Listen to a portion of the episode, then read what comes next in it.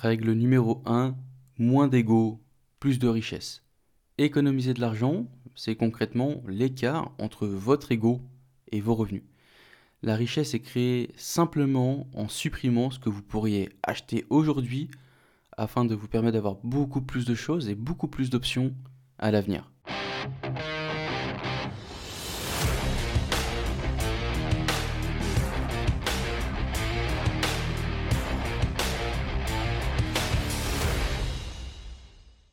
Bonjour et bienvenue tout le monde, bienvenue dans ce tout nouvel épisode du podcast Graines d'investisseurs. C'est Anthony et comme d'habitude, c'est toujours un plaisir de vous accueillir pour l'épisode du jour. Les amis, j'espère que vous avez la forme, que vous avez la pêche, que tout se passe bien de votre côté. Euh, moi, personnellement, ça va. En ce moment, euh, pépère, pépouze. Euh, dans les affaires suivent leur cours, pas grand-chose. Il n'y a, pas eu, a pas eu grande évolution hein, depuis depuis le dernier épisode. J'en profite tout de suite les amis pour vous inviter à mettre pause à cet épisode, allez noter 5 étoiles sur Apple Podcast, un petit commentaire. Merci euh, aux, auditeurs qui ont commencé à noter aussi sur Spotify. J'ai découvert ça euh, récemment, donc c'est super cool. Au top. N'hésitez pas, partagez-le sur Instagram où vous voulez, faites-le connaître, démocratisez-moi ce podcast les amis. Tout simplement. Euh, sinon, à part ça, la formation sur les finances personnelles va arriver, là je le sens. Je ne sais pas si vous le sentez vous aussi, mais ça arrive très bientôt. J'ai tout écrit, et je vous ai tout mis en forme. Je suis en train de travailler sur les vidéos pour vous rendre ça un peu, un peu attractif quand même. Parce que c'est déjà un peu barbant les finances personnelles. Alors si en plus de ça, c'est euh, flingué euh, design, au niveau du design, ça va pas le faire. Donc je suis en train d'essayer de, vous faire un petit truc euh, plutôt pas mal. Ça devrait pas tarder à arriver. De toute façon, euh, entre nous, vous, vous serez tenu informé. Vous en faites pas. bon, sinon, à part ça, cette semaine, pas de, questions. Euh, j'en ai eu, mais pas des, choses euh, hyper percutantes. Du coup, on va directement passer au sujet du jour. Les amis, aujourd'hui, dans cet épisode, je vais vous parler d'un livre que j'ai que j'ai pas mal pas mal kiffé.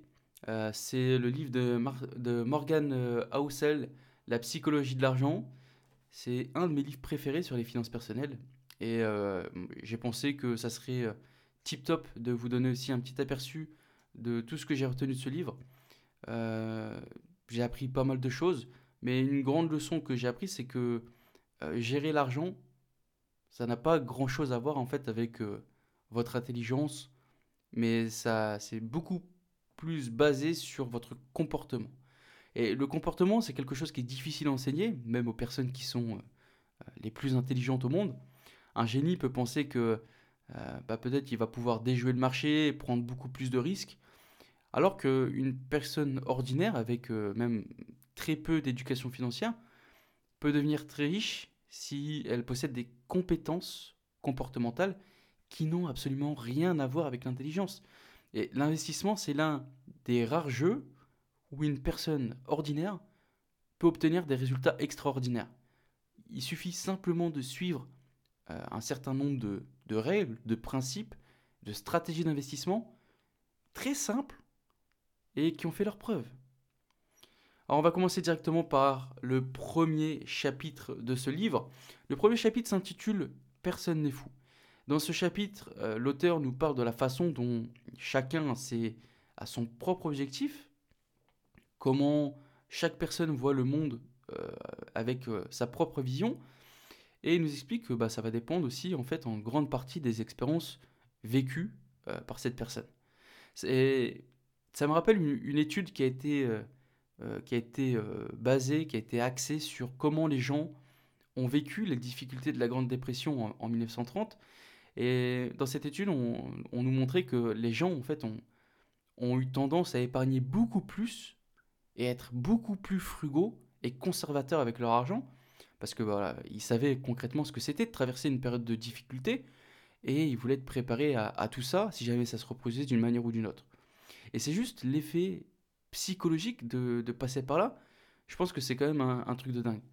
Aujourd'hui, il y a de, plus en plus de personnes, surtout les jeunes, surtout ils prennent des risques que je trouve totalement inconsidérés sur les marchés, Je pense notamment, pense notamment que une raison à, ça, c'est que bah, la plupart de tous ces jeunes n'ont pas connu de, grosses crises. depuis, depuis 2008, il n'y a pas eu grand-chose on n'a pas connu de, même moi personnellement j'ai pas connu de grande dépression tu vois où les gens ont perdu énormément d'argent. Et beaucoup de jeunes ils se sont habitués à ce que les marchés augmentent presque tout le temps. Parce que si tu regardes depuis sincèrement depuis 2008 euh, le marché c'est to the moon. Et bon euh, du moins jusque récemment avec euh, les actifs à risque comme les cryptos là on a vu que bah, les cryptos ils connaissent un recul assez conséquent ces derniers temps. Et tu vois, la dernière grosse crise, c'est, on va dire que c'était en 2008. Euh, personnellement, j'avais que 16 ans et je me, je me souviens pas vraiment de ce que, de ce que c'était euh, de traverser cette crise de 2008. Je suppose que, bah, au final, la, une leçon à tirer de tout ça, c'est que de, de nombreuses personnes prennent des décisions euh, en matière d'argent en fonction de leurs propres préjugés, en fonction de leurs propres préjugés, tu vois. Et ils sont, euh, euh, ils prennent leurs décisions en fonction de leur propre expérience et en fonction de ce qu'ils ont connu quand ils étaient plus jeunes. Je pense, hein, après, euh, ça reste comme mon avis. Hein. Pour continuer dans le chapitre suivant, on a du coup l'auteur. Il va nous parler de chance, de risque et de la façon dont les résultats de certaines personnes finissent en fait par être totalement hors de notre contrôle. Et souvent, en fait, il est difficile de quantifier la chance lorsqu'on regarde le succès. On va parler de Benjamin Graham. Benjamin Graham, c'est, c'est, il, est, il est connu comme l'un des plus grands investisseurs de tous les temps. C'est, euh, on va dire, le, le père de l'investissement qui est axé sur la valeur. Et c'est aussi l'un des premiers mentors de Warren Buffett. Maintenant, il y a une petite arnaque avec euh, Benjamin Graham c'est que la majorité de son succès en matière d'investissement, c'était dû en fait à, une très très grande participation dans des actions de l'entreprise Gecko. Et dites-vous quand même que euh, il, a même, il, a même enfreint sa propre règle de diversification. Il a écrit beaucoup de livres, en fait dans ses livres, il disait euh, diversifiez-vous, diversifiez-vous. Alors que le mec, il avait euh, une part de son portefeuille d'actions Gecko phénoménal. Et du coup, est-ce que euh, Graham, Benjamin Graham, il a eu de la chance? Ou est-ce que euh, c'est vraiment un génie? Et c'est quelque chose que vous pouvez trouver chez de nombreuses personnes qui réussissent. ils sortent souvent des sentiers battus et ils obtiennent un succès extraordinaire. Ça me rappelle, tu vois, comme Warren Buffett. Warren Buffett, c'est pareil que Benjamin Graham il recommande aux gens d'investir dans des actions euh, du SP500, uniquement d'investir dans le SP500. Et lui-même, il ne suit pas ses propres conseils parce que la quasi-totalité de son argent, c'est euh, les actions de sa boîte, Berkshire, Berkshire Hathaway. Et souvent, la, différence entre euh, quelqu'un qui est audacieux et totalement imprudent, c'est simplement en fait euh, le résultat d'avoir pris le risque. Il est difficile de faire la différence entre la chance et, euh, le génie en matière d'investissement. Et l'auteur nous, nous, recommande plutôt d'étudier des modèles, euh, on va dire, généraux, plutôt que d'étudier des individus spécifiques. Parce que les individus pourraient prendre des, des choses, des décisions totalement aberrantes dans un certain domaine. Et tu vois, ce qui a fonctionné pour eux pourrait ne pas fonctionner pour toi. Et si on commence à étudier euh, euh, des trucs euh, bizarres, pas besoin de remonter hyper loin. On, retourne en 2020. Tu vois, moi, ça me rappelle le marché boursier jusqu'en 2020. pour moi, je m'étais dit, ça le marché, il va se, se dégringoler, tu vois. Et bah, si, tu, si tu regardes réellement le marché boursier entre 2020 et 2021, après le crash Covid, on a eu une montée spectaculaire, une hausse des prix et surtout une hausse des prix des actifs les plus risqués. Bon, maintenant, on, a tous vu que bah, ces actifs risqués se sont finalement corrigés, mais tu vois, si tu prends par exemple les, actions euh, euh, de la société ARC, ça se négocie maintenant à moins de 50 euros, euh, à moins de 50 dollars, alors qu'elles ont tapé du 160 un peu plus tôt. Et je pense que la leçon ici, c'est que que tu aies un, succès fou dans l'investissement ou dans quoi que ce soit d'autre, il faut juste pas oublier qu'il y a quand même une partie qui est due à la chance. Certes, il y a du travail, mais il y a beaucoup euh, de d'inconnus dans l'équation. L'auteur nous soulève aussi un, autre point. Euh, alors l'auteur, je ne sais pas s'il est précisé, mais il est américain et du coup il parle, il parle des Américains. Mais euh, concrètement, il nous donne autre chose. Il nous, dit que, il nous dit que les Américains vivent dans une société qui est très motivée par la cupidité. Une fois que quelqu'un gagne 100 000 dollars, 100 000 dollars par an, il va commencer à vouloir gagner 110 000. Une fois qu'il a cela, il va faire encore plus pour avoir plus de choses supplémentaires que l'argent peut, peut acheter. Et à un moment, en fait, à un moment donné, il faut que, que tu décides ce qui te suffit. Il va, euh, l'auteur recommande également d'être prudent à se comparer aux autres, parce que tu peux travailler dans un, dans un environnement où bah, tes collègues gagnent, euh, on va dire 100 000, 100 000, 100 000 euros à l'année, et toi, tu viens de commencer ta carrière et puis tu es à 50 000. Selon les normes de la société, tu es quand même. Euh, euh, je sais hein, sais pas on a combien en, France, mais on va dire que peut-être elle était au double du revenu médian des ménages, et c'est déjà pas mal. Mais quand tu regardes ton environnement, tu peux te dire que, bah en fait, t'es pas si bien loti. Parce que tu vois tout ce que tes collègues sont capables d'acheter avec leur paye à 100 000. Toi, tu vas essayer de les suivre. Et finalement, en fait, bah, c'est un jeu perdant parce que tu n'en auras jamais assez. Et il est quand même important de garder les pieds sur terre et de déterminer ce qui te suffit réellement, ce qui compte réellement pour toi. Et il faut savoir que cette, compétence, parce que je pense que c'est clairement une, une, compétence, c'est quelque, chose de précieux. Parce qu'il est, il est, il est facile, tu vois, de se laisser, de se laisser avoir par les autres. Tu vois, surtout, surtout maintenant où la dette, euh, on sait que c'est facile de lever de la dette, que on a les médias sociaux où, tout le monde a une vie, euh, mon gars, ils ont tous une... J'ouvre mon Insta, ils ont tous une vie formidable. C'est un truc de fou. Et on peut se faire avoir, tu vois. On peut...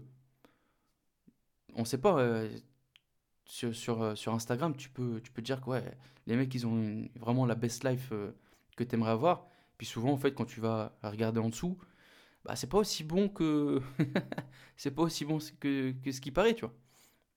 Donc euh, méfiance. Il faut juste voilà, vivre pour soi, regarder ce qui vous suffit et pas besoin de, se laisser euh, berner par le jeu des apparences. Dans le chapitre 4, euh, l'auteur va commencer à nous parler des intérêts composés. Je vous en ai déjà parlé énormément de fois les amis et vous allez voir. Hein. Je vous dis pas de la merde. L'auteur nous explique que un bon investissement ne consiste pas à obtenir automatiquement des rendements élevés. Et alors moi, je pense que beaucoup de gens se contentent d'investir juste pour avoir des rendements les plus élevés possibles. Mais il faut savoir que des, des, bons retours, qu'est-ce qu'un bon retour? On va tabler sur du 6-7%. Des bons retours sur une très longue période peuvent tomber euh, to the moon.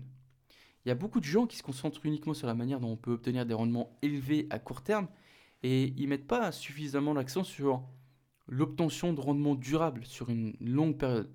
Et il faut savoir que c'est quand même c'est quelque chose qui est, qui est beaucoup plus gérable pour euh, l'investisseur type et beaucoup plus pratique. Faut savoir que c'est la stratégie euh, que Warren Buffett euh, a très très souvent présentée et je vous rappelle quand même que Warren Buffett, c'est euh, l'un des plus grands investisseurs de tous les temps. Et pourquoi est-ce qu'il est considéré comme l'un des investisseurs les plus, les plus prolifiques de tous les temps? Parce qu'il est plus intelligent que vous? Je pense pas, non. Simplement que l'une de ses armes secrètes, c'est qu'il a investi pendant tellement d'années. Le mec a fait a investi pendant 4 décennies, un truc comme ça. Et il faut savoir que plus de 99% de la richesse de Warren Buffett a été accumulé après son 50e anniversaire. 96% de sa richesse est venue après la soixantaine. Donc dis-toi que si il avait pris sa retraite à l'âge de 60 ans, il n'aurait plus rien fait, il aurait tout retiré de la bourse, etc. Il vaudrait environ, enfin, il ne vaudrait, entre guillemets, que 12 millions de dollars. C'est euh, c'est honorable, mais c'est pas ouf, tu vois. Et le gros point à retenir ici, c'est que l'intérêt composé, c'est un truc extrêmement puissant lorsque tu lui laisses du temps pour faire son travail. Si tu lui laisses pas de temps pour s'exprimer, malheureusement, tu n'auras pas de résultat. Et c'est juste quelque chose de très important à garder à l'esprit, euh, parce que je sais que de nombreux éditeurs de, ce podcast sont des, des gens qui sont euh, plutôt jeunes. Et les amis, vous avez de nombreuses décennies devant vous. Donc restez investis à long terme pour laisser, euh, laisser jouer ces intérêts composés. Les intérêts composés, dites-vous que plus longtemps vous les laissez, et plus ça fait intérêt sur intérêt sur intérêt sur intérêt, et ainsi de suite. Et on peut aller euh, vers des trucs euh, extraordinaires. Ensuite, on a le chapitre 5, et c'est euh, un des chapitres préférés, un de mes chapitres préférés du livre, c'est devenir riche ou rester riche. Et là, on a droit à une petite histoire, c'est l'histoire de Jesse Livermore. bon, je vous le fais grosso modo, Jesse, qui est né dans les années 1800, 1870, il me semble, et c'était l'un des plus grands négociants en bourse de son époque. À 30 ans, il valait une centaine de millions de dollars. Sauf que on arrive en 1929, grande dépression, et sa famille commence à, s'inquiéter de fou pour lui. En une semaine, la bourse a perdu plus de un tiers de sa valeur. Sa famille, ils étaient euh, très, euh, très inquiets pour lui, et ils se sont dit, oh putain, ça y est, Jesse, il est mort. Il est mort, comme tout le monde. Sauf que Jesse, tu vois, un petit malin, tu vois, c'est un peu le Jesse Pinkman de, de Breaking Bad. Et ben en fait, il était du côté gagnant. Parce qu'en fait, il avait, juste avant ça, il avait, il avait réussi à un coup de poker, clairement. Il avait fait un ajustement de 3 milliards de dollars. Quelques jours auparavant, cette, cette méga chute, c'est un, voilà, c'est un, move extraordinaire comme euh, tu peux pas l'expliquer. Et c'est devenu l'un des hommes les plus riches du monde au cours de l'un des pires mois de l'histoire de la bourse. Et le problème, c'est que Jesse, il était euh, cupide à mort, il était gourmand. Et en fait, il a continué à parier sa fortune parce qu'il s'est dit, ok, avec les succès passés, il, ça, lui a, ça lui a donné une confiance totalement irrationnelle et en fait, il pensait clairement qu'il pouvait continuer toujours à battre le marché. Et il a fini malheureusement par s'endetter de plus en plus pour trader encore plus sur, euh, sur ses compétences, entre guillemets. Et bah finalement, il a tout perdu euh, et il a fini par se suicider à cause de tout ça. Et la leçon qu'on arrive à tirer de ça, c'est que bah, cette histoire malheureuse, c'est que Livermore, comme beaucoup d'autres bons investisseurs, étaient vraiment bons pour devenir riches, mais en fait, ils étaient juste pas bons pour rester riches. Et il faut juste comprendre que c'est des choses qui sont complètement différentes. Une fois que tu as créé de la richesse, tu dois, tu dois trouver euh, comment conserver cette richesse. Devenir riche nécessite de prendre des risques, d'être calculé, d'être calculé et patient, mais être capable de conserver son patrimoine nécessite aussi un, certain niveau de sang-froid. Parce que quand on a, as beaucoup d'argent, tu peux vite euh, faire, n'importe quoi. Il faut éviter d'en dépenser trop. Tu dois euh, éviter des niveaux d'endettement excessifs. Euh, tu dois éviter de tout simplement devenir trop gourmand et de prendre des risques inconsidérés. Et donc, vous devez penser à long terme et être capable de résister au ralentissement du marché. Et pour tout ça, il faut de l'humilité, il faut de, de, l'humilité pour reconnaître qu'une partie de, de la richesse que tu as créée pourrait être dû à de la chance, tout simplement. Et personne ne peut avoir de la chance de manière constante année après année. Et retenez juste cette histoire, cette histoire de Jesse Livermore, c'est un excellent exemple pour ça. Un autre point que euh, a, soulevé et que j'ai adoré, c'est que dans la planification de votre avenir financier, il faut toujours prévoir des scénarios euh, où ça ne se déroule pas comme prévu. Tu vois, il y a des choses qui peuvent arriver, comme le coronavirus, personne n'était capable de le prévoir. Et toutes ces choses auxquelles euh, euh, personne pourrait s'attendre, tu vois, je, pense notamment à, des attentats, à, regarde actuellement la Russie avec euh, l'Ukraine, etc. etc.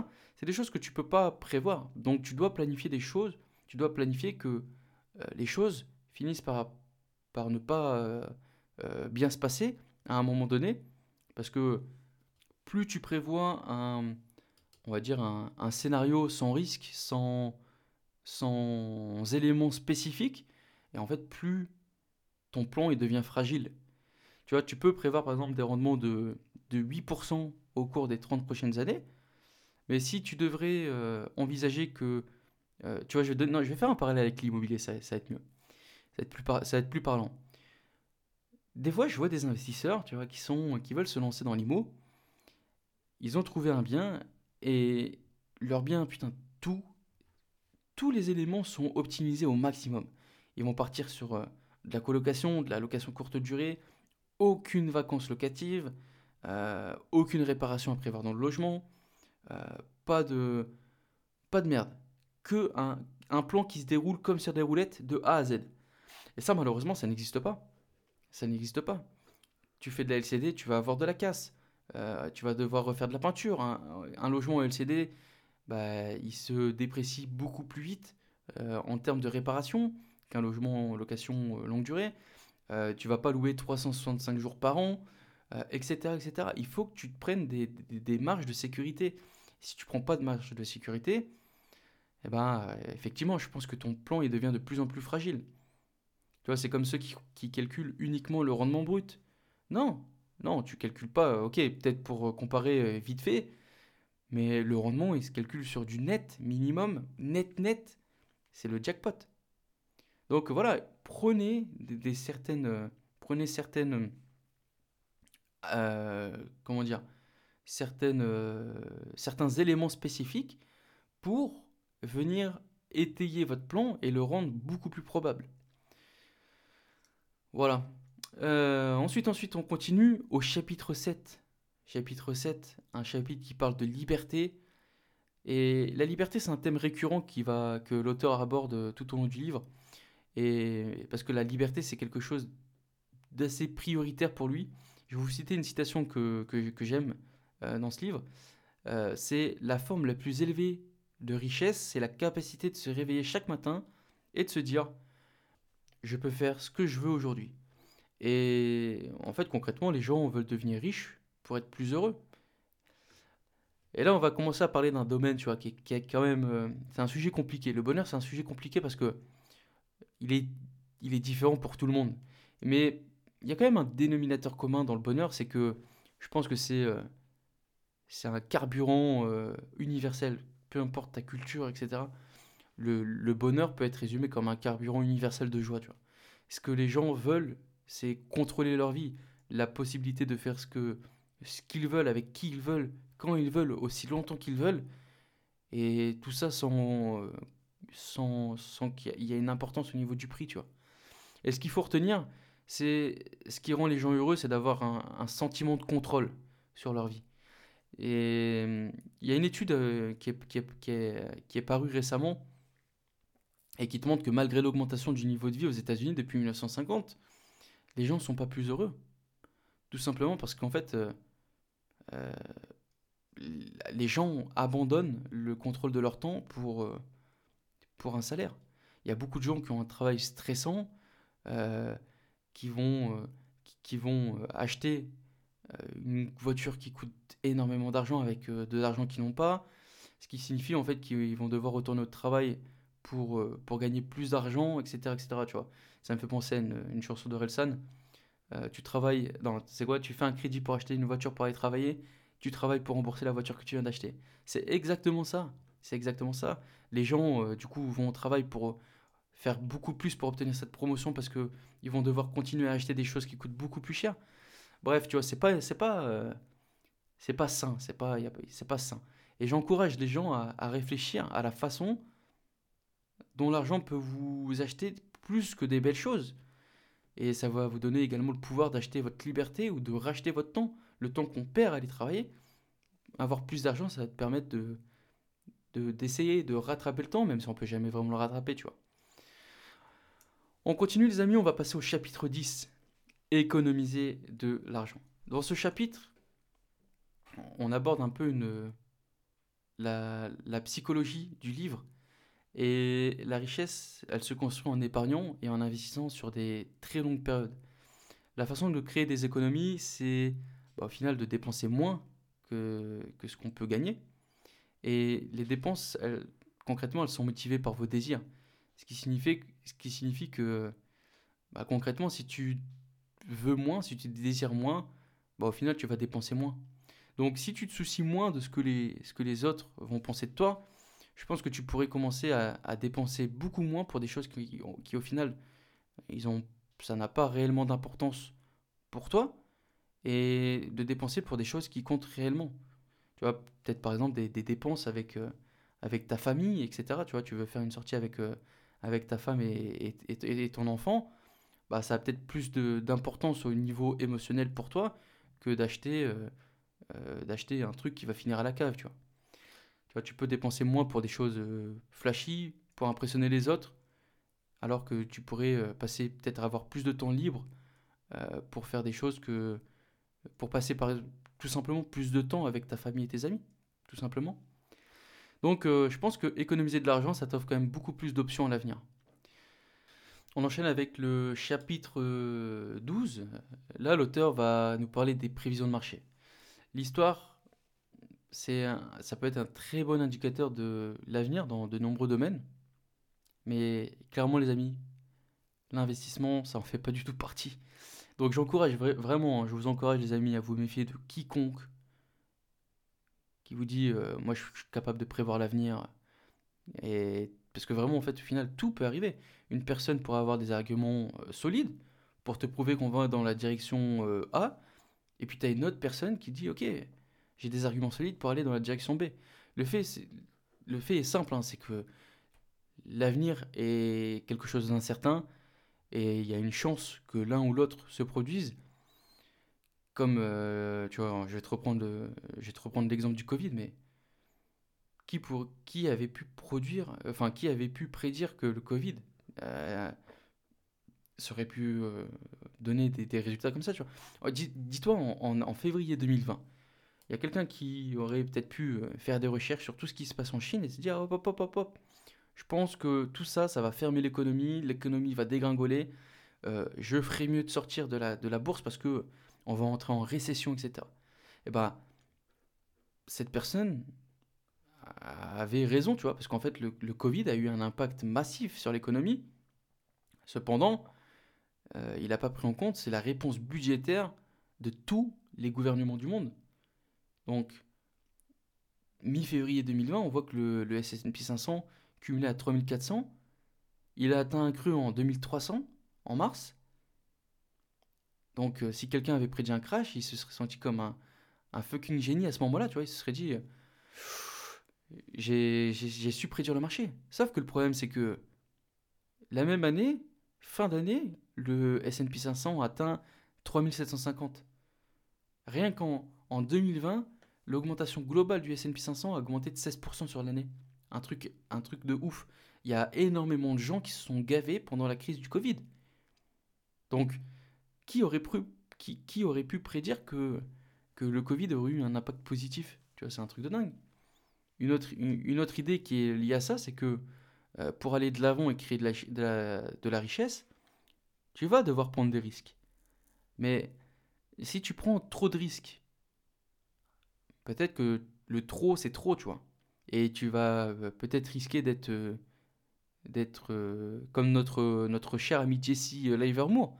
Il aimait, il aimait prendre des risques, mais il a laissé sa prise de risque prendre le dessus, et par fini, par, au final, il a fini par prendre des risques tellement excessifs qu'il a tout perdu. Donc en fait, les investisseurs, ils doivent, ils doivent comment dire, être capables de trouver une sorte d'équilibre entre le niveau de risque pour s'assurer que ils sont dans le jeu, tu vois. Mais euh, pas trop, pas trop non plus. Et personnellement, tu vois, je pense que, que une partie de cette marge d'erreur, c'est d'avoir des finances euh, euh, quelquefois conservatrices. Tu vois, personnellement, je vois que il y a beaucoup d'incertitudes sur le marché.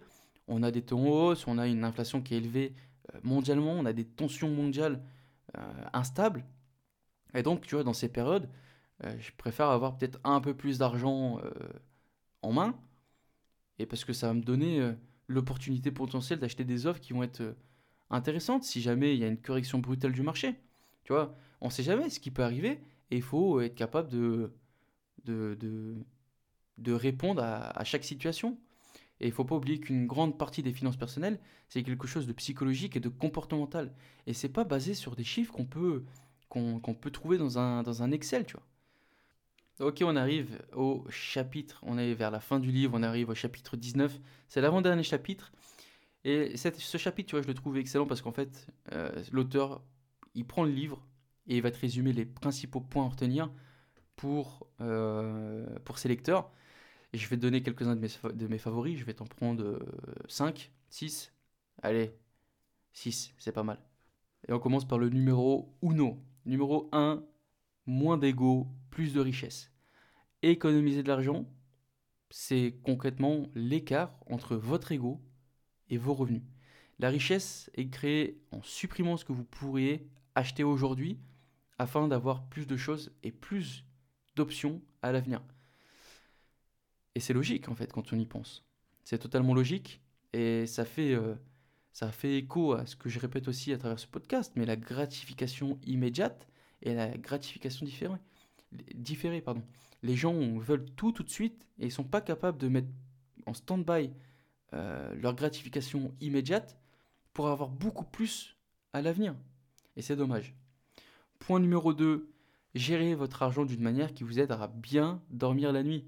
Il y a certaines personnes qui, qui dorment bien en essayant d'obtenir des rendements élevés, et puis il y a d'autres personnes qui dorment mieux en investissant de manière prudente. Il y a certains qui veulent être plus concentrés, tandis que d'autres essayent d'être plus diversifiés et ainsi de suite. Tout simplement, donc à vous, c'est à vous aussi de, connaître votre, votre, comment dire, votre comportement, comment, quel type d'investisseur vous êtes, tout simplement. Troisième point, si vous voulez faire mieux en tant qu'investisseur, la chose la plus puissante que vous pouvez faire, c'est d'augmenter votre horizon de temps. Le temps, c'est la force la plus puissante dans l'investissement. Je vous laisse aller sur, euh, sur Google et taper euh, calculatrice à intérêt composé. Mettez 30 ans et vous allez voir ce qu'avec 400 euh, balles par mois, vous serez capable de faire avec un rendement de 7%. Quatrième point clé du livre, utilisez l'argent pour prendre le contrôle de votre temps. Car ne pas avoir le contrôle de votre temps, c'est un frein tellement puissant et, universel au bonheur. Point numéro 5. Vous n'avez pas besoin d'une raison spécifique pour économiser. C'est bien d'épargner pour un apport pour, euh, acheter, euh, acheter une voiture, acheter une maison ou une urgence quelconque. Mais épargner pour des choses impossibles à prévoir ou à définir, c'est aussi l'une des meilleures raisons d'épargner, tout simplement. Et numéro 6, donnez-vous une marge d'erreur. Donnez-vous un coussin financier. Et préparez-vous aussi à une grande, à une grande variété de résultats. Ça signifie que bah, si vous êtes fortement concentré sur une classe d'actifs ou une action particulière, bah, prépare-toi aussi à ce que cette position ne, ne, fonctionne pas aussi bien que prévu. Pourquoi ça serait toujours tout beau tout rose? Des fois, il y a des points, il y a des points négatifs, il y a des points noirs, il y a des zones d'ombre, et ça fait partie du jeu de l'investissement. Voilà les amis, on passe au dernier chapitre intitulé Confession. J'ai bien aimé ce chapitre aussi parce que en fait, l'auteur il va beaucoup plus loin dans ses propres, dans ses propres finances et euh, comment est-ce qu'il utilise lui-même son argent. Et il nous explique que son objectif principal, c'est d'être financièrement indépendant. Et au fil des années, les revenus de sa femme et ses revenus à lui ont augmenté, mais ils ont maintenu un style de vie euh, euh, assez stable. Tu vois, ils n'ont pas, pas dépensé pour de la merde. Parce qu'ils savaient que, ok, ils aimaient beaucoup les belles choses de la vie, mais être financièrement indépendant et en sécurité, c'était quelque chose de beaucoup plus important pour eux. Et donc, euh, l'auteur nous explique qu'une partie de cette attitude vis-à-vis de l'argent, elle a été inculquée par son père. Son père, c'était un, médecin urgentiste, et en fait, à un moment, il a, il a tout claqué, il a abandonné son taf, et puis il a dit euh, concrètement, pour moi, l'indépendance ne signifie pas que vous arrêtez de travailler, ça signifie que vous faites le travail que vous aimez, avec les personnes que vous aimez, au moment que vous voulez, et aussi longtemps que vous le souhaitez. Je pense que cette citation euh, est ultra puissante. Surtout, tu vois, quand on pense au nombre de personnes dans la société qui se présentent à un emploi uniquement parce que cet emploi va être utilisé pour payer les factures Et donc au final, ils vont se présenter au travail tous les jours euh, dans un job qu'ils vont pas aimer. Ils n'ont pas la possibilité d'accepter un emploi moins bien rémunéré, qui leur ferait euh, beaucoup plus plaisir, ou même de démissionner complètement, et, euh, ou de faire quelque chose qu'ils veulent réellement faire dans leur vie. Une autre chose que l'auteur fait et qui va à l'encontre de la sagesse conventionnelle, c'est de détenir beaucoup d'argent. Il nous explique qu'il détient 20% de ses actifs en liquide. Alors personnellement, euh, euh, je trouve ça totalement, euh, totalement bête, totalement absurde. Mais c'est ce qu'il a choisi de faire pour lui-même afin de se donner quand même un, un niveau d'indépendance et de liberté. Lui et moi, je pense qu'on n'a pas les mêmes objectifs financiers. On a des objectifs différents et des, perspectives différentes. Euh, mais je maintiens quand même 20% de ses actifs en liquide, euh, c'est une aberration. Quant à investir dans les euh, actions, l'auteur investit uniquement dans les fonds indiciels, à savoir les ETF à faible coût, parce qu'il pense que cela maximise ses chances de succès à long terme. En effet, tout ce qu'il possède comme actif, c'est ce qu'il a, son argent, c'est 20% des liquidités qu'il a dans son compte courant, sa maison et ses ETF Vanguard. Et ça, sur ça, je pense que on est extrêmement d'accord. La puissance des ETF, c'est un truc de fou. Il nous explique aussi que euh, pense qu'il n'y il a pas vraiment de corrélation entre l'effort d'investissement et les résultats d'investissement. Ça signifie que il y a de nombreuses personnes qui vont passer euh, d'innombrables heures à chercher des informations, à chercher des, des actions, à chercher des investissements, et ils ne peuvent même pas battre quelqu'un qui a simplement investi dans un fonds indiciel. Au lieu de ça, l'auteur nous explique qu'il va se concentrer sur trois choses qu'il sait pouvoir contrôler, à savoir son taux d'épargne qu'il essaie de maintenir à un taux élevé, de la patience et une pointe d'optimisme. Bon voilà les amis, j'espère que vous avez euh, apprécié l'épisode d'aujourd'hui. Franchement, c'est un livre que j'ai adoré. Euh, j'en ai personnellement tiré beaucoup de choses. Si vous êtes intéressé par ce livre, je vous le recommande à lire. Hein. Franchement, c'est vraiment une pépite. Encore une fois, n'hésitez pas à soutenir le podcast 5 étoiles sur Apple Podcast, un petit commentaire qui fait, qui fait du bien. N'hésitez pas à me contacter. Vous pouvez me contacter sur l'adresse mail du podcast sur l'Instagram, euh, Anthony-du-bas THRD. Donc euh, vous pouvez me parler, vous pouvez me contacter s'il y a si jamais il y avait des sujets que vous aimeriez qu'on discute à l'avenir. Dans tous les cas, merci beaucoup pour votre écoute. Je vous souhaite plein de bonnes choses. N'oubliez pas 1% chaque jour et je vous dis à la semaine prochaine. Ciao, ciao, ciao